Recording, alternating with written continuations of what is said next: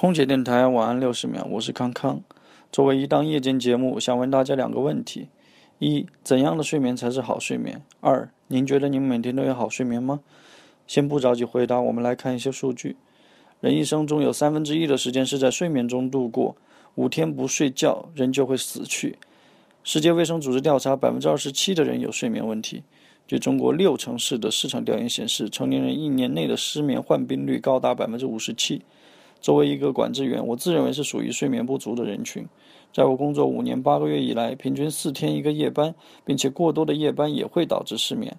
作为民航从业者，我们的乘务长女神罗天儿、机长男神大勾，也都是作息不规律的受害者。所以，我们格外珍惜拥有的休息时间。每年的三月二十一日是世界睡眠日。世界睡眠日的目的是要引起人们对睡眠重要性和睡眠质量的关注，提醒人们要关注睡眠健康及质量。关注睡眠质量就是关注生活质量，这也是我们空姐电台晚安六十秒栏目的初衷。